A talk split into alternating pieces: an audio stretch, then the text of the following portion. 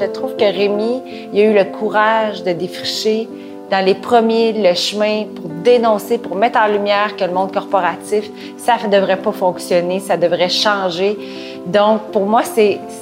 Il exprime pour moi une très grande sagesse, Rémi. Donc, c'est pour ça que j'ai voulu qu'il fasse partie du podcast. Alors toi, Rémi, euh, en fait, euh, je sais pas si j'ai envie qu'on parle de J'ai perdu ma montre au fond du lac instinctivement. Spontanément, ça vient de me mener, de, me venir. J'ai même vu l'image du livre. Parce que c'est un livre que j'ai lu deux fois, que je trouve que c'est un livre qui connecte euh, très bien avec le monde des affaires. Qu'est-ce qui t'avait amené à écrire J'ai perdu ma montre au fond du lac? Ben, dans le fond, je, vais être obligé de parler avant de, des deux d'avant oui, vas-y. J'y vais rapide. Euh, on a vécu une aventure, tu le sais, avec les équipes d'Adeco Québec. Euh, on ne savait pas qu'on vivait une aventure qui ressemblait à rien de ce qui se vivait ailleurs. Aujourd'hui, on peut appeler ça un peu l'entreprise libérée, mais nous, on était juste dans une aventure extraordinaire. Et on a écrit un jour un livre qui s'appelle Le bonheur au boulot. Puis c'était merveilleux. Mais on vivait aussi dans un contexte d'une grande boîte cotée en bourse. Hein. On était une filiale d'un grand groupe. Et on, on essayait quand même de rester en cohérence avec ce qu'on vivait, mais toujours en essayant de plaire au roi, qui était notre, notre, siège social. Puis, un jour, euh, ben, il y a eu un, potentiel scandale dans le monde sur le, groupe dans lequel on était. Et là, j'ai, moi qui m'étais tellement remis en question de me dire, ben, tu sais, cette façon de vivre-là, peut-être que finalement, c'est pas ça. fait que je m'étais beaucoup remis en question pour là finalement réaliser que ben peut-être que c'était pas si fou que ça notre affaire. Et là, j'ai hurlé dans un bouquet qui s'appelait Les Fous du Roi. J'ai hurlé au oui. Hein? mais, mais moi, je l'ai pas lu, là. C'est certain que je, je, vais le lire, mais même aujourd'hui, je lis le résumé, puis je suis comme Oh mon Dieu, c'est osé. Ah non, j'étais en colère, c'était la colère au temple. D'ailleurs, tu sais, je, me disais, ça n'a pas de bon sens, autant de colère quand j'ai quand j'ai voulu publier. Tu sais, écoute, écoute, j'étais tel, ça a monté tellement fort en moi. Le titre, je disais, on pense qu'on est des rois, les leaders, mais on est des fous des rois qui sont les marchés, les actionnaires, les clients, les, banquiers. Les, dans le fond, on est, plus des fous que des rois, dans le fond. Et, c'est là où j'ai eu la chance de rencontrer Diane Bérard. Et en cinq semaines, il y avait un livre sur les tablettes. C'était un cri du cœur de fou. Mais là, tu l'as écrit, puis tout de suite, était en vente? Euh, on, ben, cinq semaines après, on l'a publié et moi, je voulais, c'était là. Puis moi, j'étais président d'une boîte, tu sais, d'11 000 personnes à l'époque. Fait que j'avais pas beaucoup de temps, là, tu sais. Alors, on a pris le temps qu'il fallait, euh, mais c'était bouleversant. C'est comme si tout d'un coup, j'ai hurlé dans un bouquin sur la tyrannie de l'actionnaire, la folie de nos organisations. Euh, là, je frappais la limite du modèle, vraiment. Puis, fait que j'ai hurlé fort. En 2004, tu sais, c'est comme, il n'y a pas beaucoup de monde qui était prêt à ça, là. Non, puis en plus, je faisais ça pendant que j'ai. Donc, je hurlais contre ça, mais aussi contre ma propre boîte pendant que j'étais dedans. Alors, c'était. Euh, personne ne me supportait à mes avocats, le conseil mon ami au conseil du patronat, à l'époque, il m'avait dit Rémi, il a pas question, on n'est pas derrière toi, ça n'a pas de bon sens, tu ne peux pas publier. Mais moi, ma crainte, c'était pas tellement tout ça, c'était est-ce que ma conclusion un peu simplette, est-ce qu'elle est, est trop simplette, justement? Parce que moi, j'arrivais à la conclusion que au-delà du scandale, la seule chose pour laquelle on devait demander pardon, c'est d'avoir laissé s'effriter la confiance, qui est le joyau le plus important. Parce que moi, dans ma filiale canadienne, c'était la confiance notre plus important joyau, et tout d'un coup, la confiance était effritée. Mais on l'avait, j'avais vu ça à distance se laisser s'effriter au fil des années. Fait que j'étais allé voir Henri Mintzberg, hein, notre grand Henri Mintzberg, puis j'ai dit, Monsieur Mintzberg, je suis à quelques jours de publier, mais est-ce que ma, conclusion est trop bébête? c'est quand même complexe, la vie, là, de penser que c'est juste ça. Il se retourne vers moi, puis il fait Publish. Ah oui. Hein? Il me dit un mot en voulant dire, ben, puis j'ai compris que ça voulait dire, ben, effectivement, c'est pas plus compliqué que ça. On est tous responsables de l'effritement de la confiance dans nos milieux de vie, dans nos couples, dans nos familles. Alors, ça a été ce hurlement. Et, et là, euh, j'ai rencontré mon amoureux, Jean, euh, quelques années après, on est sur une plage au Mexique. Et là, il lit ça, mais là, il rit, mais il dit Rémi. Puis là, il rit, puis tout le monde sur la plage vient le voir. C'est quoi le livre que vous lisez? puis là, il me dit euh, tu sais, Rémi, c'est toute cette énergie-là de colère en toi. C'est tellement pas ça que tu es aujourd'hui. Il me semble que ce serait intéressant que tu racontes la suite. Comment on peut passer d'un hurlement si fort à une si grande tranquillité. Et c'est là qu'il m'est apparu d'écrire sur comment on peut mm. passer de l'agitation à une action tellement utile, tellement plus juste. Parce que je découvrais que les qu'à marcher avec des leaders au Québec, en Europe, que plus on était tranquille, les êtres humains, les leaders, plus on était dans la justesse, plus on engendrait de la confiance. Puis plus on est agité, plus on crée de l'agitation et de la méfiance. C'est ces gens qui m'ont donné cet élan-là. Alors j'ai et là je me suis rappelé de de ce fameux moment sur le bord du lac Saint-Jean où j'avais paniqué bien raide parce que ma montre était tombée dans le fond du lac. Oui, d'ailleurs, c'est comme ça que, que, tu débutes le livre. Ben oui, c'est ça. Dans le fond, je raconte cette histoire au euh, moment où je me dis, ben, l'histoire aurait pu être bien différente si j'étais resté calme. Alors, c'est un peu ça, dans le fond. Les gens n'auront pas besoin de le lire, c'est juste ça. que quand on échappe sa montre dans le fond du lac, où on s'agite, on brouille l'eau, on dérange tout le monde, où on reste calme et tout s'apaise et tout d'un coup, elle nous apparaît grâce à un rayon de soleil et on l'accueille, puis on continue à jouer avec son fils. Alors, ça a été, c'est venu de là. Donc, c'est vraiment Jean qui m'a, qui m'a donné l'intuition d'écrire ça. Et ça a été pour moi une occasion merveilleuse de, de raconter puis de déposer dans un bouquin tous les grands enseignements qu'on a reçus dans les 20 dernières années de la maison. Là, on vient de le rééditer pour mettre les dernières découvertes, justement. Mm-hmm. Et c'est vraiment, c'est grâce à ce chemin avec, moi, j'ai eu la chance d'être, ça va faire presque 20 ans que je suis en marche avec des leaders des moines, des philosophes, des artistes viennent nous aider à réfléchir sur l'être humain, sur la vie. Puis je le sais aujourd'hui que c'est, c'est en répondant aux grands appels à lesquels je suis convié comme être humain que je peux m'apaiser, trouver un espace de tranquillité à l'intérieur de moi. Et, et c'est ça qu'on c'est ça qu'on dépose dans ce livre. Dans le fond, c'est tout ce qu'on a découvert sur la route qui nous a permis de devenir des leaders, des êtres humains, des parents plus tranquilles. Mais quand tu as publié le livre en 2004, Émile et les fous du roi, ça a fait euh, une tollée, ça, dans les médias. Hein? les gens disaient que c'était un, pavé dans la mare. Ça, a, ça éclaboussé énormément. Écoute, euh, j'étais appelé par tous les journalistes. C'était comme un peu, c'était un suicide, dans le fond, pratiquement professionnel pour certains. Euh, mais je vais te raconter quelque chose qui m'a bouleversé. J'ai su quelque temps, parce que tout, bizarrement, j'ai pas été ni licencié, ni poursuivi, ni rien. Euh, puis un jour, j'ai su que le, président mondial qui m'avait embauché euh, quand j'avais 22 ans pour créer la première filiale canadienne, il y a quelqu'un qui est arrivé au conseil d'administration, il paraît, puis qui a tiré le livre sur la table au conseil, puis il a dit, euh, parce qu'il m'appelait son petit Rémi, fait a dit, ben voici maintenant ce que votre petit Rémi vient de faire. On doit immédiatement sévir, ça n'a pas d'allure. paraîtrait qu'il y a eu un petit moment de silence et il aurait dit, mais vous avez rien compris. Incroyable. C'est un acte d'amour. Oui, oui. Il est prêt à mourir pour son groupe. Parce que moi, j'adorais Adéco. J'adorais le groupe Adéco. J'avais passé 17 ans dans cette boîte-là.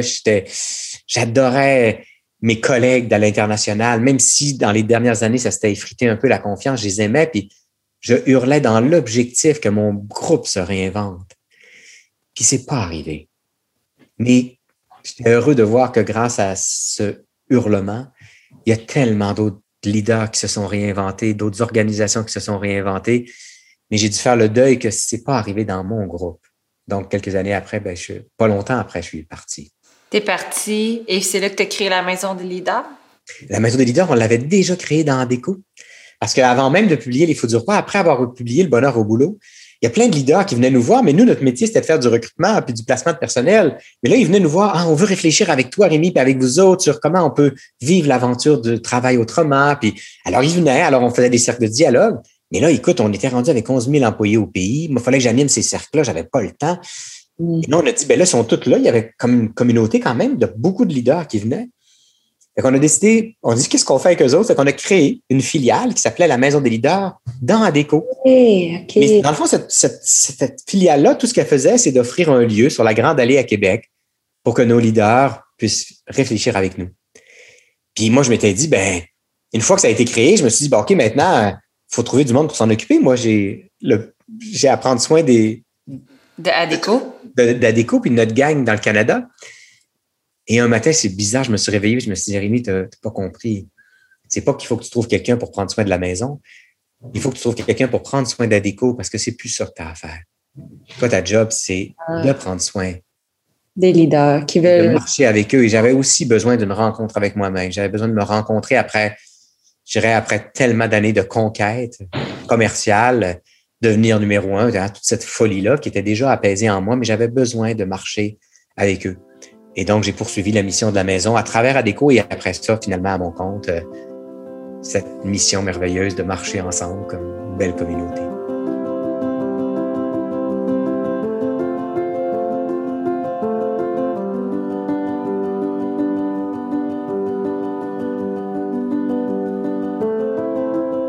Je pense, en tout cas, la première, le premier pas pour moi, ça a été de réaliser à quel point j'étais agité.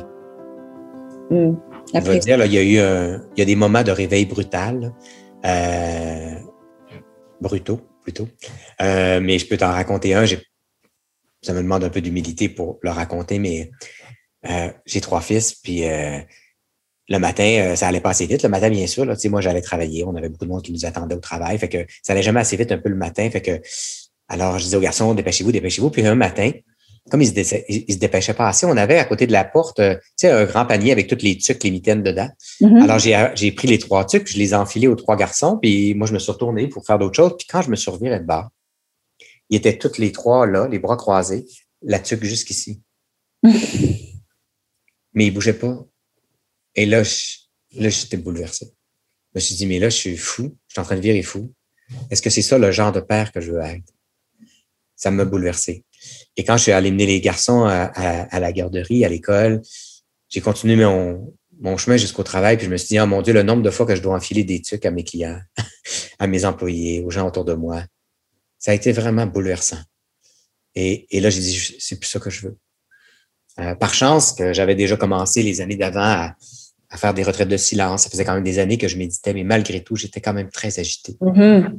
Donc, je pense que la première, c'est prendre conscience de notre agitation, puis prendre conscience que quand on est agité, on a l'impression que quand on est agité, puis on est excité, puis on est passionné, on crée des choses merveilleuses. C'est vrai. Mais on fait aussi beaucoup de dégâts qu'on doit ramasser derrière. Puis oui, puis on recule de deux, trois pas pour avancer. Oui. Effectivement. Alors pour moi, ça a été de dire ben, comment je peux conserver cette passion-là, la nourrir, mais sans l'agitation? Puis même en fait, c'est la prise de conscience, mais vient ensuite l'acceptation que ce mode-là n'est pas nécessaire. Tout à fait. Ben, exactement. Dans le fond, c'est qu'on a effectivement, tu as tellement raison. On, a, on, a comme on nous a comme appris que c'est ça. Il fallait être vraiment des passionnés et des fous, travailler fort. C'est ça qui faisait que ça marchait. Puis hmm. c'est des vieilles croyances de lesquelles moi j'étais même. C'était des vérités pour moi, c'était même pas des croyances, c'était tellement que c'était fort. Ça a été, et là, ça a été un réveil brutal de me dire, ben, et finalement, c'est là où j'ai commencé à ralentir, à m'observer, à prendre de la hauteur, à dialoguer avec les autres. Et là, j'ai découvert que ce à quoi on était arrivé comme conclusion sur les grands appels à lesquels on était conviés comme leader, mais très naïvement dans l'action, il fallait que je développe ces qualités-là. Parce que pour t'expliquer, chez ADECO, ben, comme dans toutes les entreprises de l'époque, ça fait longtemps, il y en a peut-être que ça résonnera moins, mais on était rentré et fou. Là, je pense qu'on avait genre 22 compétences clés que ça prenait pour être un bon patron chez ADECO. Je le cite souvent en exemple, ça, à mes clients. ah oui, hein, c'était la folie. On n'était pas moins fous que les autres. Puis un jour, on, s'est ramassé avec la moitié de nos leaders, nos jeunes qui ne voulaient pas appliquer sur les postes de leader, bien sûr, qu'ils disaient que ça n'avait pas de bon sens, les attentes qu'on avait. Alors, on s'est fait un immense feu de joie un week-end. On a tout brûlé, les, fiches de profil, etc. Puis on est reparti neuf. Puis là, je leur ai demandé, ben, dans le fond, c'est quoi les quelques attentes que vous sentez essentiel que vous avez envers moi comme leader de la boîte. Et donc, c'est venu des équipes qui ont dit, ben, nous autres, Rémi, on a besoin d'un leader qui est courageux. On a besoin d'un leader qui est humble, un leader qui est aimant. À partir de là, je me suis dit, bah, OK, ben, c'est ça que je dois travailler. Donc, c'est ça que tu as nourri. Au lieu d'aller travailler sur, euh, je sais pas moi, une compétence euh, euh, d'être en proactif, de, visionnaire. ou, oui, dans le fond, planificateur ou faire comment faire de la planification stratégique, etc. On a tout lâché, on s'est mis, ben OK, à partir de maintenant, ensemble, on va travailler chaque jour à devenir plus humble, plus courageux, plus aimant. Plus tard est arrivé sur la route aussi l'appel à être plus créateur, à être des réels créateurs dans nos vies. Et, et donc, on s'est mis à... Et là, comme il n'y avait aucune école de gestion, il n'y avait aucun programme qui pouvait nous aider à être plus humble, courageux, plus aimant, on s'est dit, ben, qu'est-ce qu'on va faire? Et là, on s'est mis. Euh, alors, c'est chacun arrivait en disant, hey, moi, j'ai lu Mathieu Ricard, j'ai lu Hubert Reeves, euh, j'ai lu euh, Nicole Bordelot, j'ai lu Serge Marquis. Donc, moi, Serge, c'était un de mes amis à l'époque. Donc, on s'est dit, ah, ben, on va, on va leur demander à eux autres de venir nous aider à réfléchir sur la question. Donc, on est devenus des explorateurs de ces grandes qualités universelles fondamentales. Mais pour nous, c'était notre vérité à nous. On n'en parlait pas tellement parce que quand on a commencé à en parler, on avait l'air des extraterrestres, qu'on a arrêté d'en parler, on a plutôt, on l'a fait pour nous. Tu sais. Surtout dans le. D'ailleurs, tu m'as déjà trouvé bien extraterrestre. Non, moi, j'ai pas aimé Rémi. Euh, oui, c'est bien que tu en parles, Rémi. parce que, parce que justement, tu sais, ceux qui sont pris dans cette coquille de personnages qu'on a créés déjà, moi, je vais parler pour moi, déjà enfant, j'avais enfilé le costume de l'hyper-performance, de les rechercher de la reconnaissance à l'extérieur de moi, de montrer que je suis forte, de montrer que je suis capable et surtout de me déconnecter de mes émotions. Donc, déjà enfant, j'avais commencé à l'enfiler, puis je l'ai juste bien solidifié une fois que je suis rentrée dans le monde du travail, dans le monde des affaires, où est-ce que déjà j'avais un poste de directrice, que j'ai, tu sais, encore là, à montrer que je suis bonne, que je suis capable, que je suis forte. Là, je pars à mon compte à 28 ans, tu sais, donc je tombe déjà dans l'entrepreneuriat.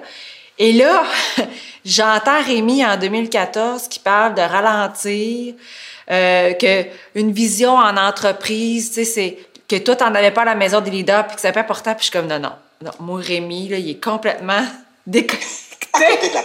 Il est à côté de la plaque. Je n'aime pas Rémi. Et, je sors pendant ta conférence aussi. Et là, je parle avec ma comptable qui est aussi dans un esprit qui se dit, ben non, ça comme pas d'allure. Mais jusqu'au moment que je commence à craquer. D'ailleurs, j'en ai parlé à Stéphane Slegar. J'ai dit là, on est en 2017.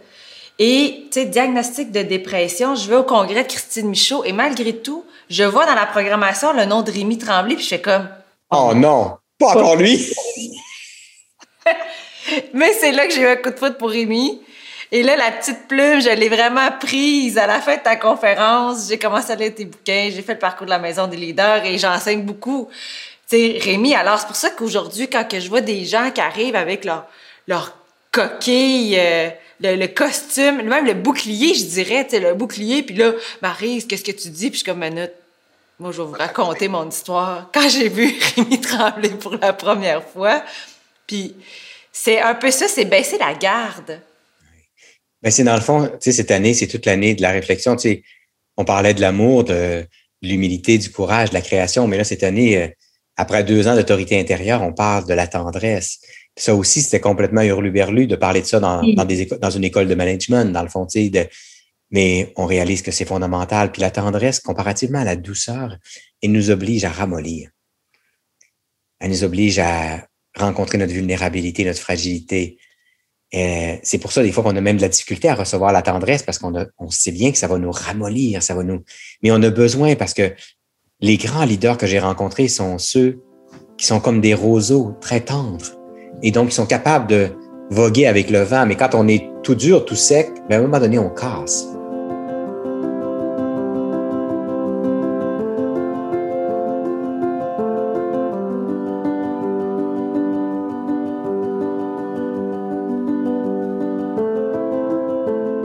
Alors, tout, ce travail, ça m'a amené à, ramollir, à me rencontrer, à, devenir un peu comme un roseau au vent et à, danser bien mieux avec la vie qu'avant. Je, me sens, me bats plus. Tu sais, quand il disait la vie est un combat, euh, ça a été ça peut-être pour moi. C'est pour moi c'est une danse. C'est laisser la vie faire sa job à travers moi. Tu sais. C'est ça, tu n'adhères plus aux croyances de, comme tu dis, il faut travailler fort, la vie est un combat. Alors d'ailleurs, quand je me mets à travailler fort parce que je bascule, parce que tu sais, j'ai plein de rechutes, là. quand je, quand je rechute dans ces croyances-là, là, ben, puis que je me mets à en faire plein, là, il arrive pas plus de résultats. Là. Et on vient de vivre quelque chose, là, puis là, là, les gens qui nous écoutent, qui sont comme nous on était avant, là, ils vont dire là, là c'est vraiment le bout du bout. Euh, après 20 ans de réflexion, on a décidé qu'enfin, on faisait notre premier voyage immobile. Alors, on est parti la semaine dernière Mathieu et moi, pour accompagner une gang de la maison, on a dit, ben, la maison a aussi besoin de se retirer. Fait qu'on est parti, quelques membres ensemble, pour aller se déposer au couvent Valmorin chez notre ami Frédéric Drouin, qui, qui a créé un lieu merveilleux, sans agenda, sans livrable, sans programme. Et on l'avait jamais fait. Oui, à la maison, on travaille avec très peu d'agenda, mais là, là, zéro. La seule chose que Mathieu faisait avec une grande justesse, c'était de poser une intention matinale. Le reste de la journée se faisait organique. Et à la fin de la journée, on faisait nos relectures du soir, parce qu'on fait toujours ça dans les voyages. Des relectures bouleversantes. Comme si le fait qu'on avait tout enlevé comme agenda, comme livrable, comme. Mais chacun, chacune rencontrait ce qu'elle avait à rencontrer dans cette journée-là, à ce moment-ci de sa vie. Alors, j'ai réalisé que dans le fond, tu sais, la vieille pensée, là, les gens, ils vont venir, puis là, ils dépensent, puis là, il faut qu'ils n'aillent pour leur argent. Puis là, il faut en mettre, faut en mettre assez, puis qu'ils trouvent qu'ils n'aient eu assez, tu sais. Là, il y avait un petit vertige en moi de se dire, hey, là, ils vont dire, mais là, j'aurais pu venir ici. Dans le fond, j'aurais pu venir ici, puis euh, seul, ça m'aurait coûté moins. hey, c'est pas ça qui s'est passé. C'est, on sait maintenant que ça peut être un rituel biannuel, minimum deux voyages immobiles par année. Et que c'est quand on reste immobile que tout d'un coup, on se rend compte soi-même, vraiment. Oui, ça crée de l'espace. Ça crée de l'espace, ça crée la possibilité de se rencontrer, mais des fois, on veut pas trop se rencontrer. Tu sais, quand les, leaders viennent me voir et me disent, Rémi, je, voudrais ralentir, mais j'arrive jamais, j'arrive pas à ralentir. La question, puis ils me demandent comment je fais? Je me dis, ben, plutôt que de regarder comment tu peux faire, pose-toi plutôt la question, pourquoi j'arrive pas à ralentir? De quoi j'ai mm-hmm. peur? Et dans le fond, on veut pas ralentir parce qu'on veut surtout pas se rencontrer. On veut, moi, pendant des années, je voulais surtout pas rencontrer à quel point j'avais pas d'allure. À quel point j'étais agité, comme tu dis, euh, omnubilé par la croissance, la performance, le, désir de vouloir devenir numéro un. Je voulais pas rencontrer que j'avais pas d'allure. Puis je voulais peut-être pas non plus rencontrer toute ma lumière, tout, tout, tout ce qui voulait se faire à travers moi. Mm. J'avais peur. Alors, m'agiter était une belle façon de pas me rencontrer. Alors, la journée où j'ai osé ralentir, c'est que j'avais déjà accepté de rencontrer que j'avais pas d'allure. Mes fils me l'avaient bien montré avec cette espèce d'événement. Puis après ça, ben, tout d'un coup, j'ai réussi à rencontrer euh, que je pouvais ralentir, en faire beaucoup moins, être d'une grande attention, d'une grande présence, tout simplement à ce qui était là. Puis même chez Adéco à l'époque, bizarrement, la journée, on a quitté la conquête, on a quitté la folie, parce que ce travail que j'ai fait en moi, je l'ai fait aussi avec mes équipes. On le fait ensemble, ce travail de dépouillement. Bizarrement, la croissance a été plus grande. Ça a été. ça nous a complètement décapé. Ça, nous a, ça, ça nous a aidé à faire fondre les croyances qu'on avait. Le succès a été encore bien plus grand. Ah, à partir de la journée où on a quitté la conquête pour juste explorer nos clients, prendre soin d'eux, les aimer, s'intéresser à eux plutôt qu'essayer de les conquérir, les convaincre. Toutes des verbes qui commençaient par contre. En fait, c'est être au service, faire confiance, puis lâcher prise. Oui. Et hein, puis aimer, tu sais. Je réalise qu'aujourd'hui, la seule. Je découvre en tout cas que c'est pas la volonté qui me permet de changer, mais il n'y a que l'amour inconditionnel qui nous transforme. Mm. C'est quand j'arrive à m'aimer tel quel que je me bouge, que ça bouge en moi, puis que je me transforme. Parce que dès que je veux changer, parce que dans le fond, c'est mon ego qui trouve que je ne suis pas encore assez bien, puis que je suis toujours inadéquat, puis je passe ici trop ça. Euh, la journée où je commence à m'accueillir dans un aspect de ma personnalité, c'est à partir de là qu'il bouge. Alors, c'est vrai aussi pour les autres. Tu sais, si moi, je me dis, il faudrait que Marise, elle change, tu sais, puis que là, je voudrais bien que tu changes, je vais te braquer. Jamais tu changeras. Mais si je te dis, tu sais, Marie, t'as pas d'allure, mais je t'adore. Tout d'un coup, tu vas dire, hey, que je change ou que je ne change pas. Moi, je suis aimé. Il va m'aimer quand même. Et ça libère l'énergie de vouloir changer pour être aimé. Pour tout d'un coup se mettre à s'observer, à rire de soi, puis tout d'un coup, il y a quelque chose qui bouge. Fait que j'arrive vraiment, là, après 20 ans de réflexion sur cette compétence-là, sur ces qualités humaines, que c'est l'amour qui nous transforme. Hmm. C'est une belle note pour conclure que c'est l'amour qui nous, qui nous transforme vraiment. Au lieu d'être justement d'essayer de c'est pas assez, ça devrait être plus. Lui, il a pas fait ci, elle devrait être comme ça. Dans le fond, ça nous fait quitter la principale source de souffrance qu'on porte, c'est notre éternelle insatisfaction. Mm-hmm. L'autre est jamais tout à fait comme on voudrait, la vie se présente jamais tout à fait comme on voudrait, on n'est jamais assez par rapport à ce qu'on voudrait être. Alors, ces écarts et entre ce qui est là, ce que l'autre est, puis ce qu'on voudrait qu'il soit, c'est ça qui nous fait souffrir. Puis l'amour inconditionnel, ben, elle vient faire fondre ces écarts. Elle nous fait quitter cette éternelle insatisfaction qui nous fait souffrir. Puis la vie est bien plus douce pour nous, puis pour les gens autour de nous. Oui. Ben merci, Rémi. Ben, je t'aime. Merci. Ben, moi aussi, je t'adore, je t'aime, je t'apprécie. Rémi, tu m'inspires. Euh, écoute, je te souhaite, euh, on va sûrement se reparler, mais pour, pour les gens qui vont écouter le podcast, que Rémi s'en va faire une, une retraite de 11 mois. On va appeler ça comme ça. Une pause, oui. Une pause. Disparaître pour un moment. Pour un moment, exact. Ben merci Rémi. À bientôt. bientôt. Bye. Bye.